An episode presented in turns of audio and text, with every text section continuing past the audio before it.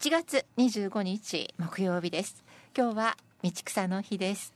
はいずっと中国の変な人とか 英雄とかはい。やってました、もうだいぶ前になったんで忘れてると思うので、はい。ちょっと復習ね。復習。五子書という人ね。はい。難しい字ですけどね。そう。五の国の王様の房という人に還元還元するわけですよ、でこの五五の房は越という国から贈られた絶世の美女聖子。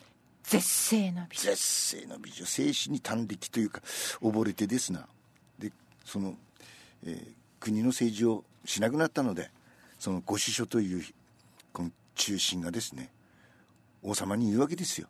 陰の中央は脱気の色かに迷って世の世の中を乱しましたやりましたね陰の中。央、そして州の雄王は法事を溺愛して国を傾けた。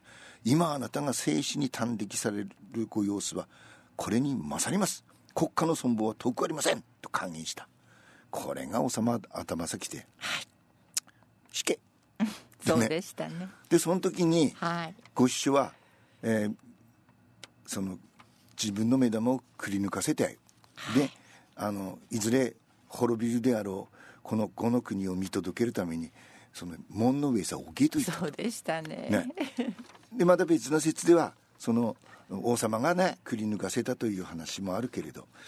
そしたらやっぱりご師匠が言った通り呉の国は隣のその越の国つまり、えーを、えー送り込んだ国に滅ぼされたと。はい。今日からはね光線というね。光線これねなんつうんだろうあの昔の戦前の教育を受けた人は知っている名前です。俺もうちのおばだのがあの天候戦を虚しをするかない時に判例なきにしもあらずということをよく言ってたので俺は何の意味が何もわかんないけど覚覚えてました。その光線ですね。光線ちょっとあのだから前後します。つまり、はい。静止を送り込んだ方のうん。越の国の、こね、人です。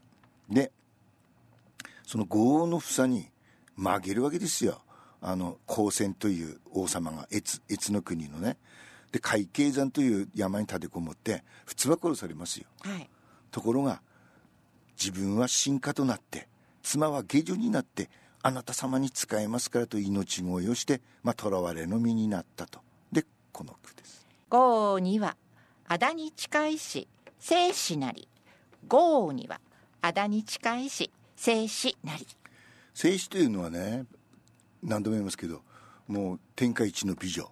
でもともとは越の国の巻き売りの女の子だったと。それをこうトーナメントで選んでねで送り込んだという話もあるし、やっぱり高専のおそのおめかけさんで寵愛も格別でったという説もあるのです、だからねその近いし静止静止を書くというのと似ていると、はい。ダブっていると、うん。そしてこの句生死をよこせはふさふさしい戦意生死をよこせはふさふさしい戦意ふさふさしいっていうのはずうずうしいという意味ですね。だから豪王のふさとうん。かかってるふさふさしいの、はい。ええ、だからまあ、えー負けた方のええ越の王様の光線から献上された女性ではなくてこのう房の方からね「おめえよその天下一の美女の静止はさよひじゃ」って言ったのかもしれないと。でこの句替え玉は食べぬぞと五の使い、うん替え玉は食べぬぞと五の使い誰やってもわかん美人やればさまあ静止でなくてもその美女を差し出せばいいんじゃないかと。でも替え玉はもうダメだよ。もうわかるというでその光線が静止を送ったのはつまりこの天下一の美女によって豪の房の心を惑わしてでその隙に乗じて復讐を果たそうとする計画でしょ、うん。だからこのこの句です。静止を一つ打ち込んだ五の中で静止を一つ打ち込んだ五の中で。うんこれは五の国の五と。はいパチンパチンの豪華がってるわけですね。はい。で中でっていうのは囲碁で相手の目をまあ一つにするというか殺すために相手のち血の中に石を打ち込むことを中でというんだそうですよ。ほら知らなかったですね。あのねあのし将将棋も碁も苦手ですけどまあそういうんだそうです。そして業の房は生死に端的してで病気なんですよね。であそうなんです政治をおろそかにして滅亡への一歩を踏み出したとでこの句。越の傘借りて地辱をすぐなり。越の傘借りて地辱をすぐなり。これもよくありませんね。越っつうのはまあそのうんす生死を差し出した方の国の名前ですけれど越の傘っつうのはこれあの有名ですよね。越後屋越後屋。あの三越の前身ね。はい、越後屋が雨の時に貸し出した傘。うん。で傘に越後屋ってでっかく書いてるわけだ。うん、なのでまあうんとそのう雨が止めばみんな返しに来たと。いうことですね。なのでこの傘とアンブレラとそれからこの傘つまりあの梅毒をかけてうん。で静止がえふ房に梅毒を移したんではないかというような話し子もあると。つまり、まあ、波乱のうん五と越ですよ。五越同士つう話し子もあるように。そしてえっ、とこの句。越王は五両で国を取り返し、うん。越王は五両で国を取り返し。静止という女性はこ光線の妃であったという説をとってですね。でまあこれねそのんマキュリのその貧しい女性だったと説と、まあ、あのおおめかけさんだったという説が両方あるでしょどっちがドラマチックかは難しい話ですよ。ね、でこの、うん、越王は耐え難きを耐え忍び難きを忍んで、まあ、取り戻すんですけどこの五両ね五両で国を取り戻すっていうののこの五両とつまり江戸時代の人口の五両ですね。これは人妻と不倫をした男の払う示談金の人口示談金の人口って言ってね。示談金。はい。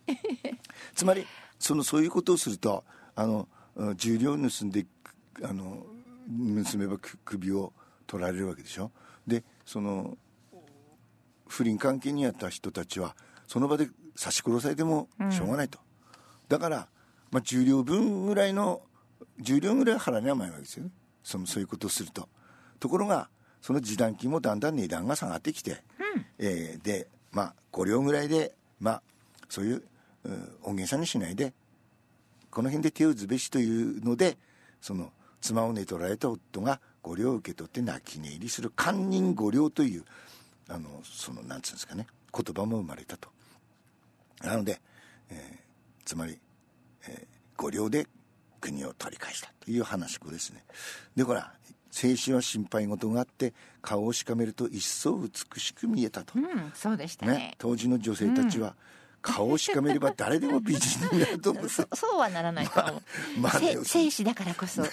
そう。潜みに習うという句字ですね。でこの句に、この句ですね。五の国を眉を潜めて傾ける、うん。五の国を眉を潜めて傾ける。ね。眉を潜めたら傾いちゃったわけですよ。そうなんですねでねここのこの話もドラマチックですよ。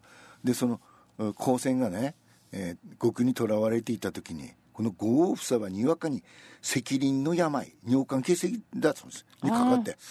命も危うくなったと。えー、で他国からですね名医を招いて診断させるとこの赤鱗を舐めて5つの味がするんだそうですよ。でそれの味のどれが強いかで治療法が変わるというのでとにかくつまりおしっことかそういうな舐めろということですよ。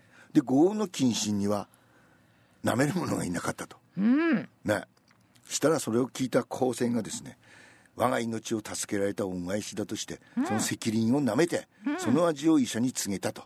その結果房の病は平癒したと。でこの句ですね。越王はふさふさしくも拝味する。肺味ですよ。越王はふさふさしくも拝味する。そう。拝み。味わふさふさしはふさとねそれから大げさなことをかかっていると。まあそうやってそうやってくその苦労してで我慢して押し敵の対象のおしっこも舐めて逆転勝ちするという話っこですね。ではプラスワンです。